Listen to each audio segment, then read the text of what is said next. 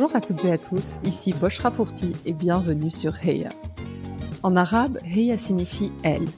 C'est parce que ce mot n'est pas suffisamment utilisé pour parler de réussite et d'ambition féminine que j'ai décidé de lancer ce podcast. Les inégalités et la sous-représentation liées au genre sont malheureusement une réalité, et une approche intersectionnelle ne fait qu'amplifier ces phénomènes. Chaque épisode est une conversation où j'invite une femme de culture arabe à venir partager son histoire et évoquer sa réussite. Mes invités ont toutes des backgrounds et trajectoires différentes. Elles sont journalistes, entrepreneurs, écrivaines, artistes ou encore médecins, et vous serez, je l'espère, inspirés par leur réussite. L'objectif de ce podcast est double. Tout d'abord, promouvoir une image différente de la femme arabe en mettant en lumière ses parcours exceptionnels mais aussi aider les plus jeunes ou celles en quête de renouveau à trouver des rôles modèles et ambitionner leur avenir. Ma conviction ultime est que la seule manière d'y croire, c'est de le voir, ou en l'occurrence l'entendre. Si ce podcast vous plaît, je vous invite à prendre quelques minutes pour le noter 5 étoiles sur iTunes ou Apple Podcast. C'est la meilleure manière de le soutenir. Sans plus attendre, je vous laisse découvrir notre invité du jour. Cette semaine, j'ai le plaisir de partager ma conversation avec l'inspirante Léa Moukanas. Léa est la fondatrice de l'association AIDA qui participe à la lutte contre le cancer et où les jeunes s'engagent pour des jeunes hospitalisés. À 15 ans, Léa sent une envie de s'engager, mais les portes des associations lui restent fermées car jugée trop jeune. Elle finit par créer la sienne, en hommage à sa grand-mère. Dans cet épisode, Léa nous raconte son enfance heureuse entre la France, les États-Unis et Beyrouth. Elle nous parle de sa grand-mère et de l'empreinte qu'elle a laissée sur la femme qu'elle est devenue. Nous avons discuté des aspirations de sa génération, qui sont bien loin des clichés de génération canapé, et Léa nous explique pourquoi elle pense que sa génération va changer le monde. Nous avons évidemment parlé de double culture. Léa nous raconte comment, le 5 août, jour de l'explosion du port de Beyrouth, a été l'accélérateur de sa prise de conscience de son appartenance à ces deux pays et nationalités. Elle nous raconte comment on se construit en tant que femme lorsqu'on appartient à deux pays qui ont une vision différente de la femme. Cet épisode est passionnant et force l'humilité. Léa est intervenue sur plusieurs podcasts et médias. Elle nous offre aujourd'hui une partie de son histoire beaucoup plus intimiste et revient sur des questionnements très personnels. Je l'en remercie beaucoup. Je vous souhaite une excellente écoute. Salut Léa, comment ça va? Écoute, ça va super et toi? Ça va plutôt bien. Je suis très très contente de, t'avoir à mon micro aujourd'hui. J'ai des tonnes de questions. Je trouve ton parcours hyper inspirant et je suis ravie. Je sais que tu es très occupée et très demandée en ce moment. Donc plus que ravie euh, que tu aies pu euh, bloquer une petite heure. Ben non, non, non, merci à toi pour ton invitation, c'est top. Et merci de donner la parole aux, aux femmes euh, et aux femmes arabes parce que je crois que c'est assez essentiel et on n'a pas souvent cette parole. Léa, la tradition euh, du podcast euh, sur Hey, je commence toujours par les origines. Donc, est-ce que tu pourrais te présenter en nous parlant de tes origines, un peu ton enfance et le milieu dans lequel tu as grandi? Oui, carrément. Alors, moi, je suis née à Beyrouth, euh, d'une famille, famille libanaise. toute, ma, toute ma famille est, libanaise et, mes parents vivaient en France quand, au, moment de ma naissance, mais ma mère voulait absolument que son premier enfant naissent à Beyrouth, donc elle est rentrée et puis euh, aussi qu'elle a accouché auprès de, sa mère en particulier. Euh, et donc c'est vrai que quand elle est rentrée au Liban, bah, c'était vraiment juste pour que je puisse naître. Donc j'ai eu la chance de naître à Beyrouth. Euh, J'y ai pas vécu à proprement parler parce qu'ils sont repartis dès qu'ils ont pu voyager, mais on revenait hyper souvent au Liban trois ou quatre fois par an. Et, c'est vrai que c'est quelque chose qui m'a toujours porté. Alors après, ça reste quand même une expat euh, du Liban et, la française quand tu viens au Liban et la libanaise quand tu es en France. Mais, euh, mais, euh, mais oui, j'ai toujours eu cette culture libanaise en moi et qui me, qui me porte depuis que je suis toute petite. Et du coup, tu arrives en France à quel âge? Alors en fait, après le Liban, on va vivre aux États-Unis pendant trois ans et quelques. et donc j'arrive en France vers cinq ans. et, donc c'est marrant parce que je parlais pas très bien français. à la maison, on parlait plutôt arabe. Alors, je parlais pas très bien arabe non plus, mais je comprenais. euh, et à l'école, on parlait anglais. Donc, j'arrive en France et euh, ma, euh, ma, ma, maîtresse de, de maternelle adore raconter cette histoire. Je parlais pas du tout quand j'étais petite, quand je suis arrivée. Je pense que j'étais assez intimidée par, par les gens autour de moi. Et elle dit que depuis, je me suis pas trop mal rattrapée. donc, donc, voilà. Et comment ça se passe? Parce que c'est pas évident, euh, petite fille, euh, d'arriver dans un autre pays. Clairement, tu disais, tu parlais pas bien le, français. Comment cette petite fille se sent un peu euh, entre ces deux cultures, ces deux pays? Je pense qu'elle réalise pas trop. Hein. La petite fille, elle, est née à, Beyrouth, elle est trop contente à Noël, elle est trop contente à Pâques, l'été et à la Toussaint de pouvoir repartir voir sa famille. Mais elle, euh, elle, est, elle est aussi nostalgique quand elle quitte le Liban. Moi, je me rappelle, j'étais une petite fille un peu bizarre quand même. Euh, avec le recul, je me dis, mais euh, à chaque fois qu'on quittait Beyrouth, j'adorais me mettre des chansons hyper nostalgiques dans les oreilles. et donc, je me faisais l'intégrale de Céline Dion dans la voiture en de, de, ma grand-mère vers, vers l'aéroport. Avec le recul, je me dis que c'est pas très normal comme comportement, mais, mais, mais je pense qu'il faut l'accepter. Et euh, donc, comment elle le vit euh, Elle a une enfance quand même heureuse aux, États-Unis et, en France. Elle est nostalgique à chaque fois qu'elle quitte sa famille. Euh, elle a cette espèce de boule au ventre après 2006 parce qu'on était au, Liban quand il y a eu la guerre. Elle a cette espèce de boule de au ventre après 2006 de se dire que quand elle y va, il va se passer quelque chose et quand elle repart, c'est peut-être la dernière fois qu'elle voit sa famille. mais ça, c'est arrivé que après 8 ans. Mais, euh, mais globalement, elle est aussi très fière quand elle est en cours et, et qu'à chaque année, elle a l'exposé à faire sur le Liban et qu'elle amène du pain libanais et qu'elle le fait goûter à sa classe et qu'elle leur dit que, en pensant que c'est libanais, euh, que sa classe peut le manger avec du Nutella. Euh, donc, voilà, non, globalement, c'était une petite fille qui a eu une enfance. Enfin, j'étais une petite fille qui a eu une enfance heureuse et qui s'est rendue compte plus tard, je crois, de, de l'impact de toutes ces cultures sur son enfance et sur la femme qu'elle est aussi devenue aujourd'hui. Quoi. Et comment t'imaginais euh, ta vie d'adulte? Est-ce que tu t'imaginais peut-être revenir au Liban ou euh, dans un métier en particulier? Tu as des souvenirs un peu de ça? Alors moi, j'ai jamais envisagé euh, vivre au Liban, parce que pour moi, le Liban, c'était toujours l'instant éphémère de mon année. C'est-à-dire que j'avais trois ou quatre fois dans l'année au Liban, et c'est ça qui rendait ce pays extraordinaire, en plus de, de ce qu'il est déjà. Mais c'était cette espèce de moment OK, j'ai deux semaines à Noël, bah, je dois profiter de chacun des jours. Et donc, j'avais un programme pour chacun des jours.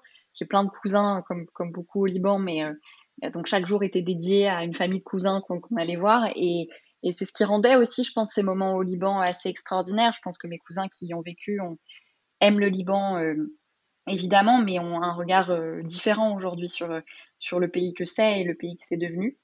Euh, ça, c'est la première chose. Et qu'est-ce que je voulais faire quand j'étais petite? Alors, je suis passée par tous les, je, je, par tous les, par tous les stades. Euh, j'ai d'abord, j'ai un jour voulu être bonne sœur. Euh, c'était très marrant. Je sais pas d'où ça m'est, d'où ça m'est venu. Je crois que j'avais, j'avais vu dans, dans, une bibliothèque un livre sur, sur Mère Teresa, il me semble. Et en fait, elle avait l'air très heureuse. Et c'était quand on est rentré de la guerre au Liban. Et bon, évidemment, ça marque un, enfant. Et, j'avais dit à, mon père, euh, euh, elle a l'air heureuse, moi aussi je veux devenir bonne sœur. Et mon père m'avait répondu, euh, mais si tu deviens bonne sœur, je pourrais pas être grand-père. Et je l'avais regardé, je n'avais pas tout à fait compris ce qu'il m'avait dit à cette époque-là, parce que je maîtrisais pas très bien les règles pour devenir bonne sœur. Mais du coup, il m'avait, il m'avait convaincu de pas devenir bonne sœur. Après ça, j'ai voulu devenir fermière. ça, il faut pas non plus me demander d'où ça venait, mais euh, j'ai voulu avoir un, élevage ou une ferme et, euh, et pouvoir euh, le faire fructifier. Ce qui est très marrant parce que je suis vraiment quelqu'un qui adore Paris, qui adore la ville, et donc je sais vraiment pas du tout d'où c'est venu. j'ai très longtemps voulu devenir prof, mais de français. Ça, je pense que c'était. Moi, j'ai longtemps séché les cours d'arabe, donc je crois que c'était une opposition radicale à, à, dire je suis prof de français parce que je maîtrise très bien le français. Euh, et, et, et, après, pendant très longtemps, j'ai pas su faire, j'ai pas su ce que je voulais faire. C'était d'ailleurs une question qui m'angoissait. Moi, je trouve que la pire question qu'on puisse poser à, à un jeune, c'est qu'est-ce que tu veux faire plus tard. Hyper dur, hein. ouais, c'est terrible. C'est la pire question qu'on puisse poser à un jeune parce que quand il sait pas, il se sent con. Et quand il fait un truc où il sait que euh, c'est pas forcément en adéquation avec ce que ses parents attendent ou ce que la société attend, bah, il ose pas le dire. Et donc pendant très longtemps, quand on me posait cette question, j'avais la boule au ventre et je répondais, euh, je sais pas, euh, euh, comme papa, comme maman. J'essayais de trouver. Et donc c'est vrai que je changeais de métier tous les tous les deux trois mois, jusqu'au jour où je suis tombée dans l'entrepreneuriat et je me suis rendu compte que c'était aussi un métier parce que c'était créer des choses tout le temps et, c'est à ce moment-là où, je me suis sentie à ma place pour la première fois, je crois. Et Léa, si mes recherches sont, sont bonnes, tu as grandi dans une famille de femmes, assez entourée de femmes. Qu'est-ce qu'elles t'ont transmis, ces femmes? Ah bah déjà, je suis chiante et c'est grâce à elle. Très bien. Euh, ça, je pense qu'il faut le, ça, ça, je pense qu'il faut le dire. Euh, donc euh, oui, donc famille de femmes, ça c'est sûr. Qu'est-ce qu'elles m'ont transmis? Je pense qu'elles m'ont transmis le sens de la sororité. C'est, c'est pas facile hein, de grandir dans une famille de femmes parce que chaque pas, chaque décision qu'on prend est observée de partout et commentée. Euh, chaque moment où on se dit ok là il faut que je fasse attention à ma ligne, c'est une décision euh, collective, c'est-à-dire que c'est pas moi qui décide, c'est toute la famille qui décide collectivement. Et si un jour je, je mange du pain alors que j'ai dit que je faisais attention, bah alors c'est toute la famille qui me fait la remarque. Donc c'est c'est pas évident à cet égard-là. C'est pas évident parce que moi j'ai des tantes euh, et des cousines et, et une mère et des grands-mères extraordinaires, mais c'est pas évident de se trouver une place dans cet écosystème euh, aussi. Il y a ce côté-là, et puis il y a le côté aussi génial de euh, on n'est jamais seul. Et euh, moi, je sais que j'ai toujours des femmes extraordinaires sur qui je pourrais toujours compter quoi qu'il arrive dans ma vie, euh, qui me tireront toujours vers le haut, qui voudront mon bien. Et, ça, je trouve que c'est vraiment génial. Plus on, plus on entreprend et plus on réussit, plus c'est difficile d'avoir des points d'accroche qui nous veulent du bien. Plus c'est difficile de savoir finalement qui est là pourquoi dans notre écosystème. Et j'ai la chance d'avoir cette espèce de clan aussi autour de moi euh, qui fait que euh, qui fait que je serai jamais seule et que je serai toujours entourée de femmes et de gens qui me veulent du bien. Et je crois que la bienveillance c'est quand même une, denrée de plus en plus rare. Euh, et, je suis vraiment immensément chanceuse de, pouvoir la cultiver autour de moi et entourée de femmes orientales, je pense que c'est aussi différent. Enfin, il y a un côté, euh, comme tu dis, tribu et tout est fort, tout enfin, de fortes opinions, tout le monde a un avis sur tout. Je pense que c'est différent d'une tribu de femmes et d'un clan de femmes plus occidentalisé. Ah oui, non, mais je pense qu'une bonne télé-réalité qui pourrait marcher, c'est un, une télé-réalité sur des tribus de femmes euh, euh, du, d'Orient, parce que je crois que je crois qu'on est à la fois euh, fatigante, à la fois hyper drôle. Il y a vraiment des trucs. Euh, euh je n'ai pas d'exemple précis en tête, mais il y a vraiment des moments où juste, je, enfin tous mes moments de fou rire, je crois que c'était dans ces dans ces, dans ces discussions-là et dans ces moments de famille où euh, pour les, les, 90 ans de ma grand-mère qui est maintenant décédée, mais euh, pour les 90 ans de ma grand-mère il y a deux ans, euh, on s'était retrouvés à danser autour d'elle avec que des femmes. Enfin, c'était il y, a des moments qui restent gravés à, tout jamais. Donc ça, je pense que c'est. Mais effectivement, la, la, culture orientale, elle apporte une forme de chaleur. Hein. Elle apporte une sorte de je pense peut-être plus que sororité, qui est plus occidentale, une forme de, maternelle dans, dans, tout ce qui peut, euh, dans tout ce qui peut se passer, et une forme de, une forme de cocon aussi. Donc c'est important de sortir à un moment, mais euh, une forme de cocon quand même.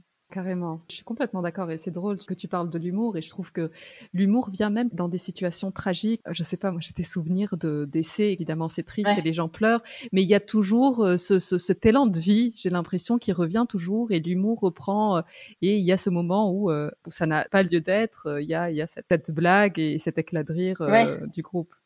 Bah, je, là j'ai une petite anecdote, c'est marrant, je l'ai jamais raconté, ça m'est revenu quand tu as dit au moment de décès, mais au moment où ma grand-mère Aïda est est décédé. Donc son enterrement était au Liban. Et on, avait fait, elle a rempli une grande, cathédrale euh, pour, son enterrement. Et donc on sort de cet instant un peu bizarre où vous avez des centaines de gens qui viennent vous serrer la main, vous connaissez personne, vous avez l'impression de découvrir votre grand-mère euh, au travers de toutes ces personnes-là. Et on sort de ce truc-là et on se, retrouve en famille, donc avec 85% de femmes. Et on prend la voiture, donc il y a le, cercueil de ma grand-mère qui nous suit euh, en voiture. Et là, à un moment, on a ma tante qui a faim euh, et qui a envie de manger une manne houchée. Mais donc, il faut nous, imaginer euh, sur l'autoroute qui montait à Tanourine, qui est le village d'enfance de, ma grand-mère, avec le cercueil de ma grand-mère dans une voiture, le cortège de voitures de, ses filles et de ses petits-enfants, s'arrêter sur l'autoroute et aller acheter des mannes houchées et les manger dans la voiture. Et, et, ça, je pense que ça ne peut arriver que dans des familles euh, euh, orientale, ça peut pas arriver ailleurs. Je suis complètement d'accord. On parle de ta grand-mère. Est-ce que tu veux nous raconter euh, un peu ta relation avec elle et aussi euh, le déclic d'Aïda, qui est évidemment très lié euh, à son départ?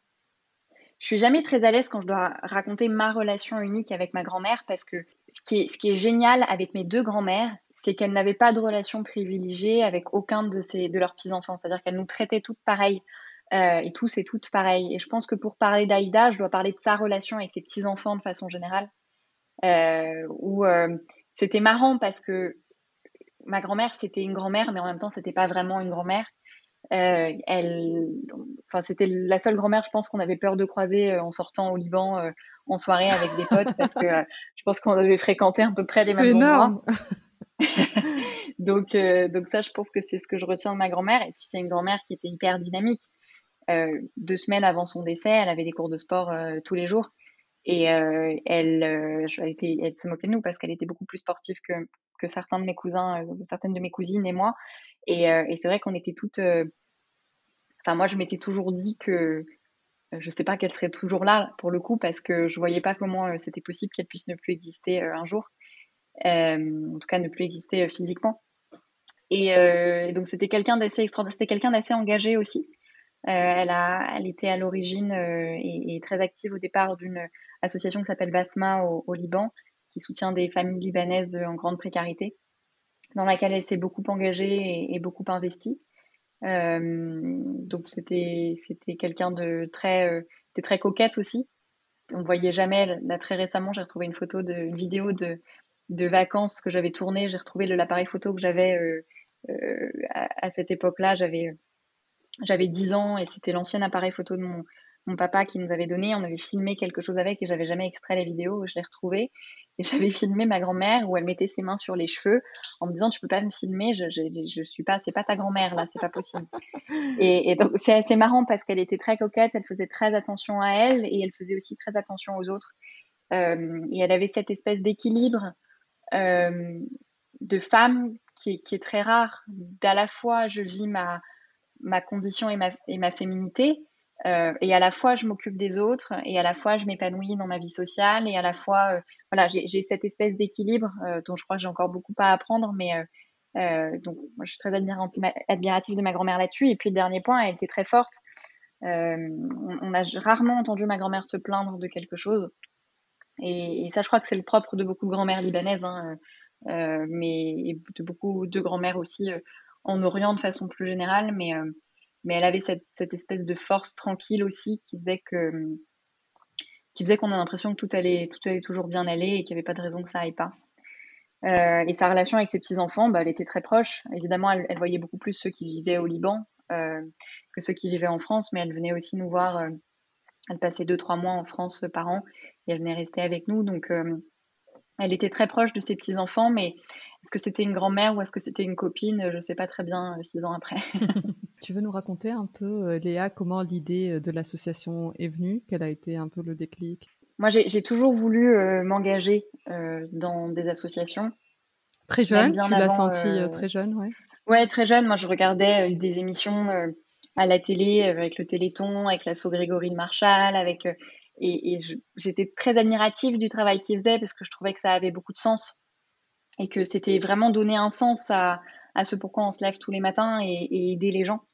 Et, pour moi, c'était, euh, enfin, j'avais très envie de pouvoir le faire, mais je voyais pas très bien comment euh, jeune je pouvais avoir la possibilité de le faire, parce que c'est vrai que dans le paradigme des associations qu'on voyait en tout cas à l'époque, on se disait que bon, il fallait bien déjà avoir roulé sa bosse dans la vie euh, avant de rejoindre une association.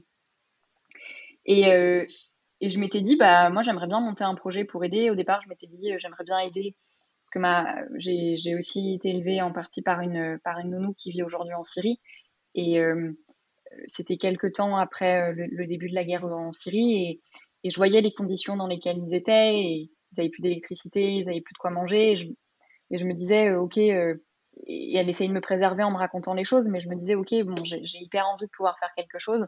Donc je m'étais dit que je voulais bien monter un projet et en même temps je me sentais pas très juste pour le porter parce que je connaissais pas la réalité euh, des conditions sur place. J'allais sans doute euh, plus jamais retourner en Syrie euh, non plus. Donc donc je m'étais dit bon ok c'est peut-être pas mon rôle de, de ça, faire ça mais j'avais commencé à réfléchir.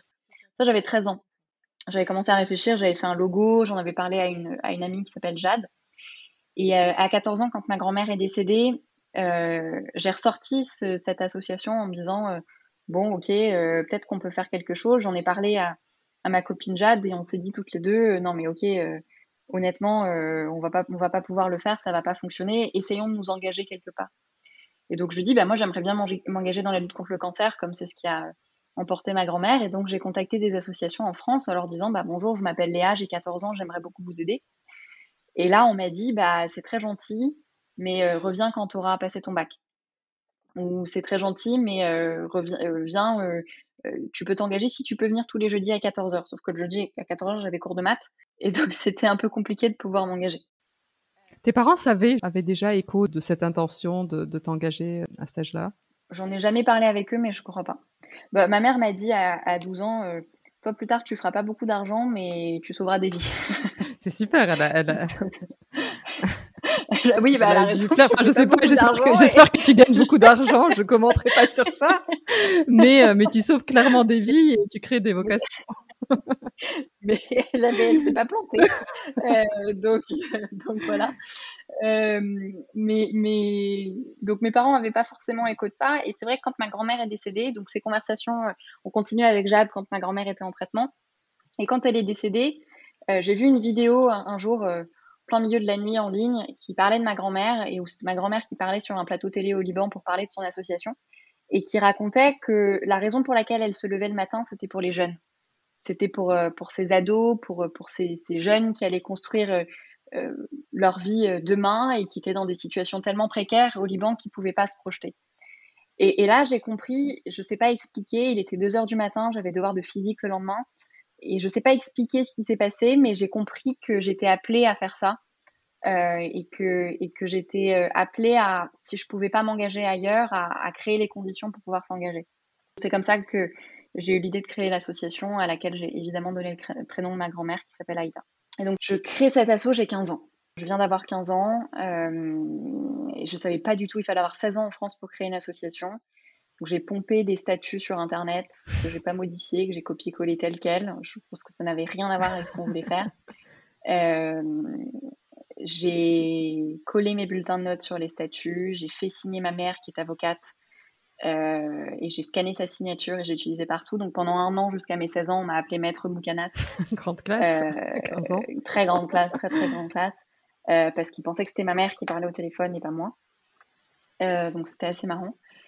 Et j'ai créé l'association, donc en... elle a été euh, acceptée le, jour de l'anniversaire de ma grand-mère, ah, euh, ce qui était totalement une coïncidence le 22 décembre 2014. Euh, je l'ai annoncé à ma famille à Noël. J'ai commandé des t-shirts de l'association, je les ai mis sous un sympa et je les ai laissés déballer pour Noël les, les cadeaux. J'imagine la surprise pour tes parents, ça doit être beaucoup d'émotions je sais pas ce qui était le plus dingue, de voir Maître Moukanas sur le document ou, de voir qu'il y avait une association qui portait le prénom de ma grand-mère. Mais évidemment, c'était beaucoup d'émotions. C'était beaucoup d'émotions. On a pris une photo avec tous mes cousins avec les t-shirts et c'était notre première, premier Noël sans notre grand-mère qui est dans les cultures orientales. Euh, les grands-parents, et, tu le sais sans doute, mais les grands-parents, c'est vraiment ceux qui nous réunissent pour les fêtes. Quand ils sont plus là, bah, le, le point, le centre névralgique de la famille, il passe à la génération d'après. Euh, et donc, on a, c'était important par contre pour nous de le faire tous ensemble ce Noël. Et je crois que c'est la dernière fois où on l'a fait vraiment toutes les familles ensemble. Et, euh, donc, euh, et voilà, ça s'est fait comme ça, et ils ont su comme ça, et après c'était parti. Waouh, c'est une superbe histoire. Et tu commences, du coup, vous êtes combien, Léa, quand vous commencez? Alors, je commence, je, suis, je suis toute seule. J'en avais quand même, pour être très exact, parlé à ma, à ma tante, parce qu'il faut être deux pour créer une association, donc il me fallait une deuxième signature. Euh, qui m'a beaucoup soutenue et, avec qui j'ai que 20 ans d'écart. Donc, je suis, euh, je suis assez proche, euh, enfin, que 20 ans d'écart. Elle est tellement jeune et dynamique qu'on a l'impression que j'ai 5 ans d'écart avec elle, mais, et qu'elle est plus jeune que moi. mais, mais donc, j'en avais parlé quand même à ma tante en amont. Et donc, on était deux, trois au départ. Et très vite, j'ai eu des copains à l'école qui sont venus, donc on s'est retrouvés à neuf. et en fait, moi, j'étais très timide. Donc c'est eux qui allaient euh, raconter ce qu'était Aïda dans les classes, euh, dire aux jeunes qu'il fallait qu'ils s'engagent. Et très très vite, euh, je pense qu'à la fin de mon année de seconde, on était 200 à peu près. Wow.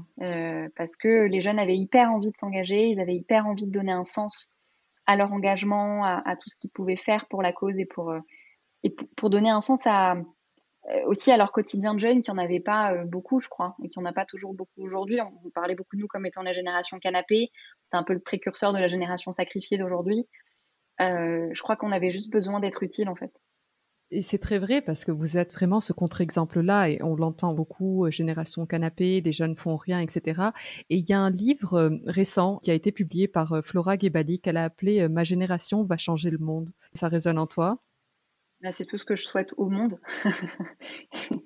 Euh, je crois que Alors moi, je suis convaincue que notre génération va changer le monde, mais c'est toujours difficile de dire ça parce que je suis convaincue qu'il y avait d'autres gens il y a 20 ans qui pensaient que leur génération allait changer le monde.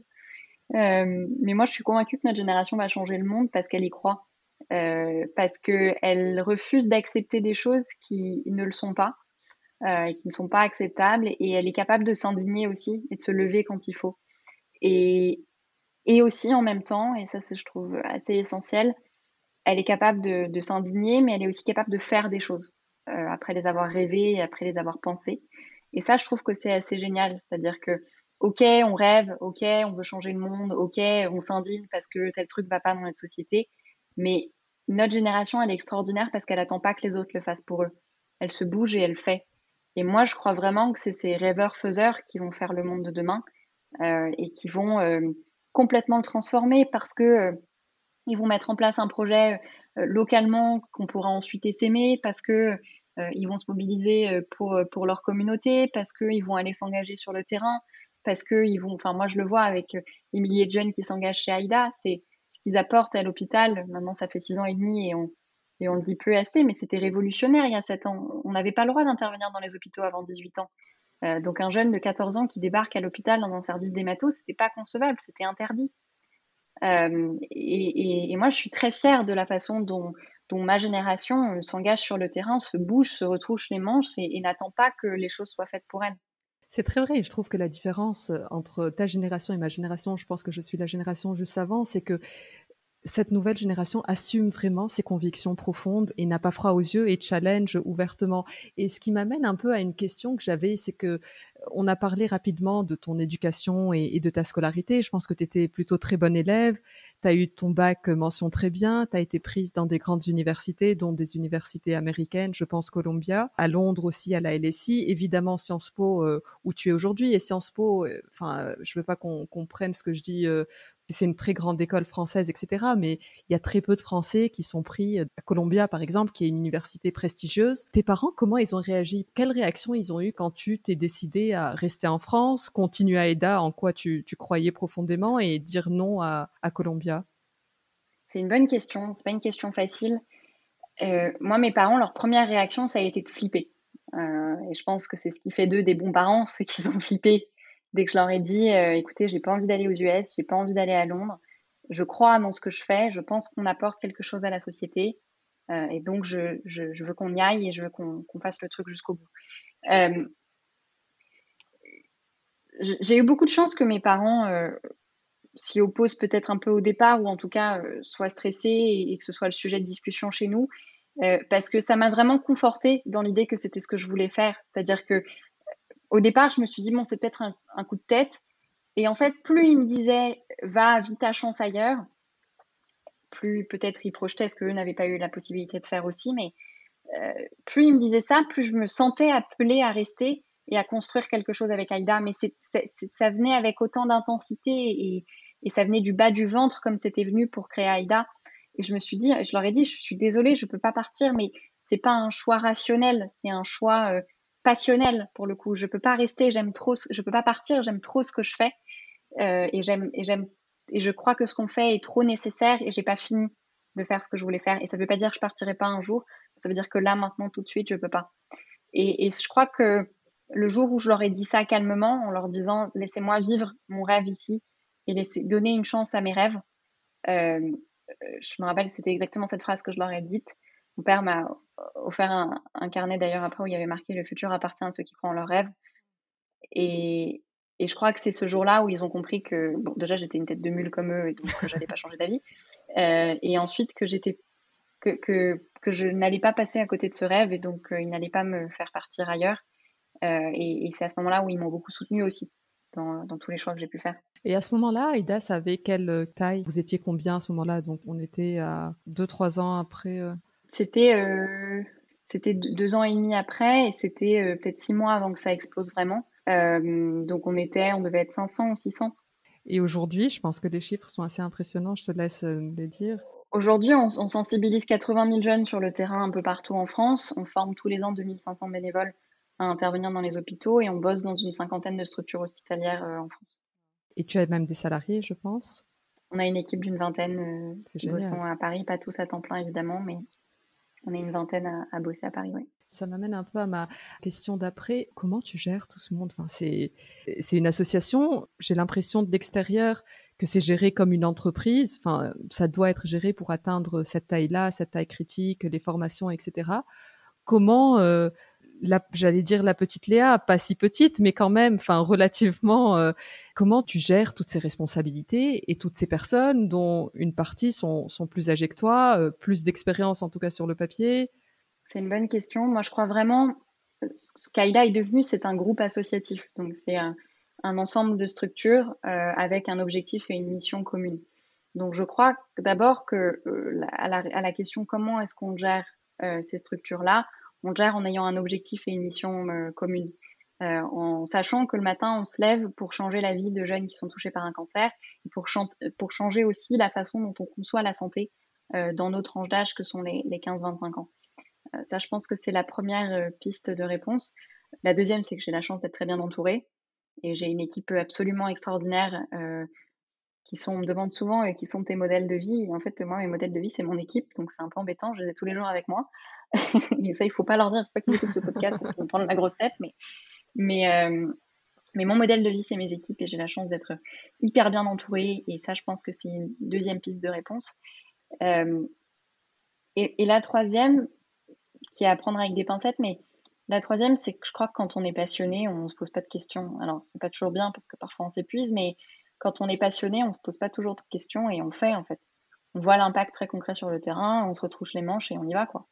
Mais est-ce que tu as des exemples, je ne sais pas, lors d'un recrutement ou d'un entretien où tu rencontrais quelqu'un de plus âgé ou euh, tu doutes et on parle souvent du syndrome de l'imposteur. Est-ce que tu passes un peu, est-ce que tu es passé par ces moments de doute où, tu te dis est-ce que je suis crédible, est-ce que je vais pouvoir le faire? Mais tous les jours et heureusement, parce que c'est ces moments de doute qui vous font aussi euh, qui vous pousse aussi euh, dans le bon chemin, parce qu'à un moment, vous allez vous réorienter, parce qu'au contraire, vous allez douter, puis vous allez vous rendre compte qu'il n'y a pas de raison, et donc vous allez y aller, et ça va renforcer encore plus, euh, ça va renforcer encore plus euh, votre engagement. Le, syndrome de l'imposteur, quand vous avez quand vous avez 15 ans, vous arrivez dans un monde qui est quand même un monde plutôt masculin de l'hôpital, où les femmes ne sont pas toujours très très bien traitées, et qu'en plus de ça, vous êtes française évidemment, mais vous n'avez pas l'air française pour citer certains. Euh, bah, effectivement, vous avez le syndrome de l'imposteur, vous avez cette question de la légitimité aussi. C'est quoi ma légitimité à faire ça tous les jours? Euh, Et ça, ça passe par plein de questions. Qui je suis avant d'avoir créé AIDA Parce que quand vous créez une structure à 14 ans, à un moment, vous savez plus qui vous êtes à part cette structure. Euh, qui je suis, d'où je viens? Et ça, je crois que c'est assez essentiel. et c'est marrant parce que je m'en suis rendu compte il n'y a pas très longtemps et, où est-ce que j'ai envie d'aller? Et la, la, question de où est-ce que j'ai envie d'aller, si vous n'avez pas répondu à qui je suis, d'où je viens, vous ne pouvez pas y aller. C'est très vrai. Et tu mentionnais, euh, vous n'avez pas l'air française. Est-ce que tu as été confrontée à ça? Tu n'es pas française, du coup, potentiellement, moins de légitimité, des remarques pas cool euh, en rapport à, tes origines? Je crois que c'est compliqué de ne pas avoir l'air française et de ne pas avoir eu de remarques un jour. Donc, évidemment, j'en ai eu. Euh, évidemment, ça n'a pas toujours été facile. Euh, mais j'ai envie de dire que c'est pas ce que j'ai envie de retenir. Enfin, moi, il y en a quelques-unes que je pourrais citer, mais globalement, elles rentrent par une oreille, elles restent un peu dans la tête et puis elles ressortent euh, assez rapidement quand même. Euh, moi, ce que j'ai envie de retenir de ne pas m'être sentie française, parfois, c'est le 4 août dernier, par exemple, quand le port de Beyrouth a, explosé et que me suis levée le matin du 5 août je m'attendais à ce que dans la rue, il n'y ait personne et que ce soit désert.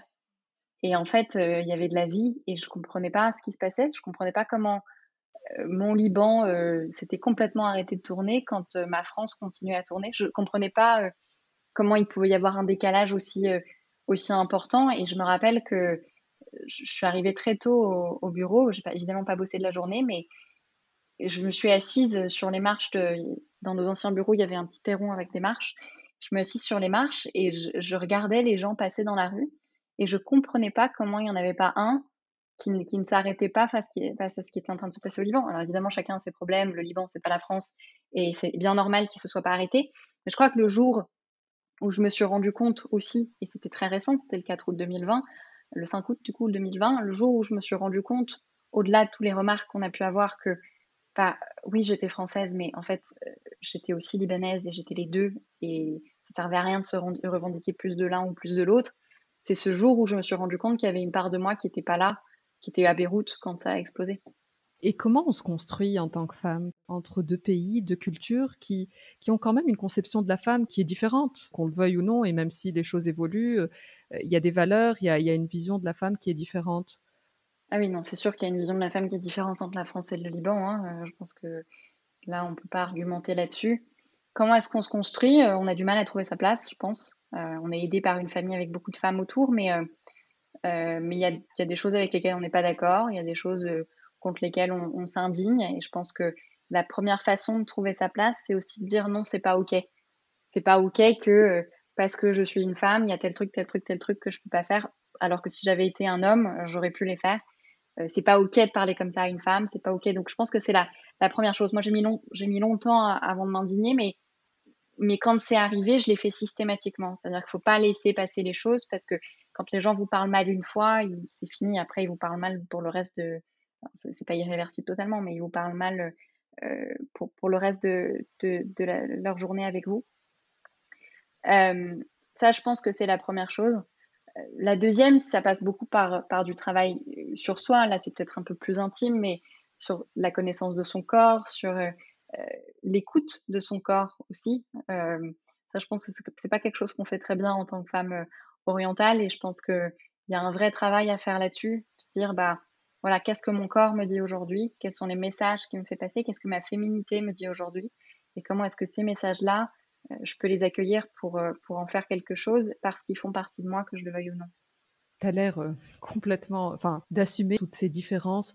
Est-ce qu'il y a eu un moment... Mais c'est très dur, hein. Si, dans ce que je dis, on a l'air que je... ça a l'air de dire que j'ai fait le taf, pas du tout. Chaque jour est, chaque jour est un, un apprentissage là-dessus et chaque jour est un petit cheminement et je suis pas sûre qu'avant la fin de notre vie, on, soit complètement en face sur ces sujets. Est-ce que dans ton adolescence ou préadolescence, tu as eu un moment, euh, beaucoup de gens parlent de ça, un peu de rejet d'une des deux cultures, et souvent c'est la culture, euh, pas celle du pays dans lequel on vit. Est-ce que tu as eu un peu une phase où euh, tu as plus rejeté peut-être ton côté libanais et tu parlais de l'arabe, tu sais, chez les cours d'arabe, je sais pas si c'est en lien avec ça? Oui, bien sûr, j'ai évidemment rejeté mon côté libanais. c'était compliqué parce qu'à chaque fois que j'allais au Liban, j'étais la française. À chaque fois que j'allais en France, j'étais la libanaise. En même temps, quand on me disait en France, c'est la libanaise, j'étais très gênée parce que je savais que je parlais pas très bien arabe, en tout cas pas aussi bien qu'une vraie libanaise. Et j'étais très vexée quand j'arrivais au Liban et qu'on me disait que j'étais la française parce que j'avais l'impression que on me dépossédait de mon pays aussi.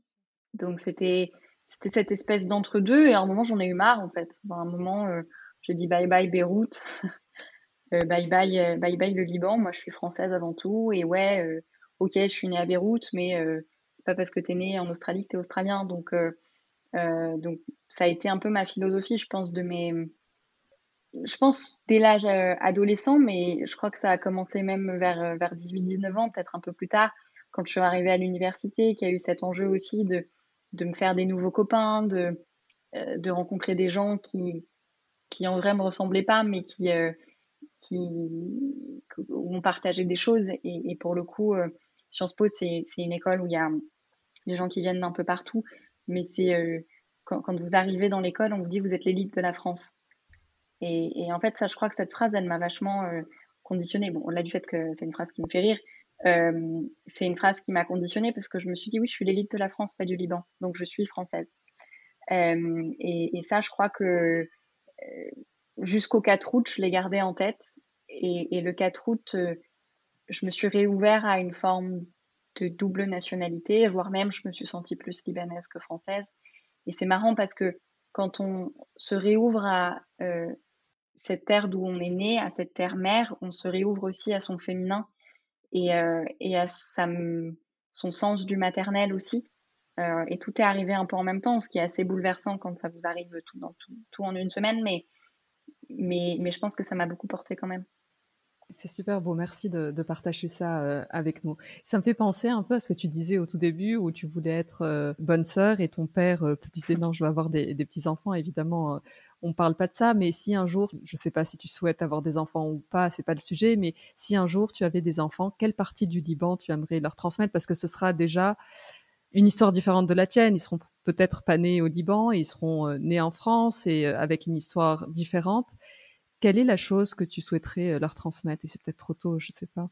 C'est une bonne question. Je ne sais pas si je peux y répondre parce que je crois qu'avant de transmettre à mes enfants, en tout cas avant d'avoir des enfants, ce que j'aimerais faire, c'est totalement euh, réembrasser le Liban. C'est-à-dire que là, là, maintenant, si j'ai des enfants la semaine prochaine, ce qui n'est pas à l'ordre du jour, mais si j'ai des enfants la semaine prochaine, euh, je ne serais pas capable de leur transmettre ce qu'est le Liban parce que moi-même, euh, ça fait deux ans que j'y suis pas allée, j'y retourne cet été, mais je n'ai pas vu Beyrouth après le 4 août et je ne sais pas ce qu'est le Liban maintenant. j'ai l'impression que pour moi, c'est quelque chose qui m'angoisse beaucoup d'ailleurs parce que j'ai l'impression que c'est souvent tendance à penser que les endroits qu'on connaît sont, immuables et qui changeront jamais. Et je crois qu'avec Beyrouth, on se rend compte que c'est pas tout à fait vrai. Et là, je ne serais pas capable de leur transmettre parce que je ne sais pas ce qu'est Beyrouth aujourd'hui. Euh, donc c'est difficile de répondre à cette question. Mais je crois que ce que j'aimerais leur transmettre quand même, c'est un, le fait de sentir libanais, même s'ils seront peut-être pas nés là-bas. Euh, et, deux, c'est le fait d'aimer le Liban. Moi, je me rends compte à quel point j'aime Beyrouth et, que ma vie est aussi une histoire d'amour avec Beyrouth. Et euh, sans peut-être arriver jusque-là, j'espère qu'ils aimeront Beyrouth. J'espère que quand on leur dira euh, euh, à Noël, on va fêter Noël à Beyrouth, ils sentiront qu'ils rentrent à la maison, comme moi je l'ai longtemps senti. Léa, si tu pouvais changer quelque chose, si tu pouvais revenir et faire un truc différemment ou le changer, ce serait quoi? Alors moi, on m'a toujours appris que, on m'a toujours appris, enfin mon père m'a toujours dit qu'il fallait jamais avoir de regrets. Et donc j'ai le regret de te dire que je ne peux pas répondre à cette question parce que je ne changerai rien. J'ai fait beaucoup de conneries, mais je crois que ces conneries ont, porté leurs fruits et, sont arrivées à des trucs positifs. Donc à l'échelle de mon écosystème, je ne changerai rien. Après, s'il faut revenir en arrière pour changer euh, une guerre, euh, la fin dans le monde, etc., je veux bien qu'on revienne en arrière. Mais à l'échelle de mon écosystème, je, je ne changerai rien. Euh, par contre, euh, je puiserai dans mes erreurs pour changer euh, certaines choses que je ferai peut-être demain. Et, d'ailleurs, je, commence à le faire quand, voilà, on, perd sa grand-mère et qu'on se rend compte qu'on lui a jamais dit qu'on l'aimait. bah, en fait, on, on, dit aussi aux gens qu'on aime, qu'on les aime. Et, et parfois, les gens qu'on aime nous regardent hyper bizarrement en se disant pourquoi est-ce qu'elle me dit je t'aime là tout de suite, c'est trop bizarre. Euh, et ben en fait, c'est pas grave parce qu'on lui aura dit et on l'aura pensé au moment où on l'a dit. C'est tellement important. C'est quoi la réussite pour toi, Léa? C'est d'être libre et d'être heureux. Léa, on passe à la dernière partie du podcast qui s'appelle Chaque Choca et le but, c'est de répondre au tac au tac à des petites questions. Est-ce que tu as une devise? Est-ce que j'ai une devise? Le futur appartient à ceux qui croient en leurs rêves. Un livre? Un livre que j'aime bien. Euh, récemment, j'ai lu le dernier de Gisèle Halimi et ça m'a beaucoup parlé. Ton plat préféré? Benaillé. un lieu? Euh, Un lieu, euh, un lieu euh, à, dans la montagne au Liban chez nous. Il y, y, a une impasse à un moment où quand on arrive, il faut sortir de la voiture, on peut, il ne faut pas prendre de vélo non plus, il faut vraiment y aller à pied. on arrive dans un endroit où on est seul au monde et on a vu sur une grande partie de, Beyrouth. Donc je crois que c'est mon lieu préféré. Une chanson? Une chanson. Euh, moi j'aime bien Ed Sheeran. Euh, il y en a une dedans avec euh, qui s'appelle Save Myself que j'aime bien parce qu'elle parle de cet équilibre de vie aussi quand on aide les autres. Cool. Et est-ce qu'il y a une faute qui t'inspire le plus d'indulgence? Une faute qui m'inspire le plus d'indulgence? La gourmandise. Une femme de culture arabe que tu me recommanderais d'inviter ou que tu souhaiterais euh, écouter euh, à mon micro Ma mère, mais c'est juste pour savoir ce qu'elle a à dire. c'est juste pour que je te fasse passer certaines questions. bon, on peut faire ça. Euh, ma mère, et sinon, moi je suis très admirative de. Alors, pour rester dans la famille de ma tante, qui fait un boulot extraordinaire pour le Liban, qui qui, a, euh, qui travaille, euh, qui est engagée avec Caritas euh, au Liban. Enfin, l'une de mes tantes, en fait. Elles font toutes des choses ouf. C'est cool, c'est super. On reste en famille, donc comme d'hab. Hyper important. Super, je pense qu'on arrive à la fin. C'était un plaisir, Léa, de t'avoir. J'ai adoré notre conversation. J'aurais pu papoter encore pendant un moment. Mille merci. Merci en tout cas. Merci à toi. Et Léa, juste une dernière chose, si les gens souhaitent euh, aider et, euh, euh, et, faire partie de l'association AIDA, quel est le meilleur moyen de le faire? Alors, on a un site internet qui s'appelle associationaida.org et ils peuvent nous retrouver là-dessus et poser toutes leurs questions à ce moment-là. Super, bah, je rajoute ça dans les notes du podcast. Je te remercie infiniment, Léa. Merci à toi, à très vite. Ciao, ciao. Cet épisode de Heya est maintenant terminé. Je vous remercie sincèrement de l'avoir écouté jusqu'au bout, ce qui j'espère veut dire que vous l'avez apprécié. N'hésitez pas à le partager autour de vous, avec des amis ou sur les réseaux sociaux, c'est ce qui permet au podcast de grandir. Vous pouvez aussi le noter 5 étoiles et me laisser un petit commentaire, c'est un vrai plaisir de les lire. Si vous avez des questions ou voulez me suggérer une invitée, n'hésitez pas à me contacter sur la page Instagram Heya underscore podcast. À très bientôt.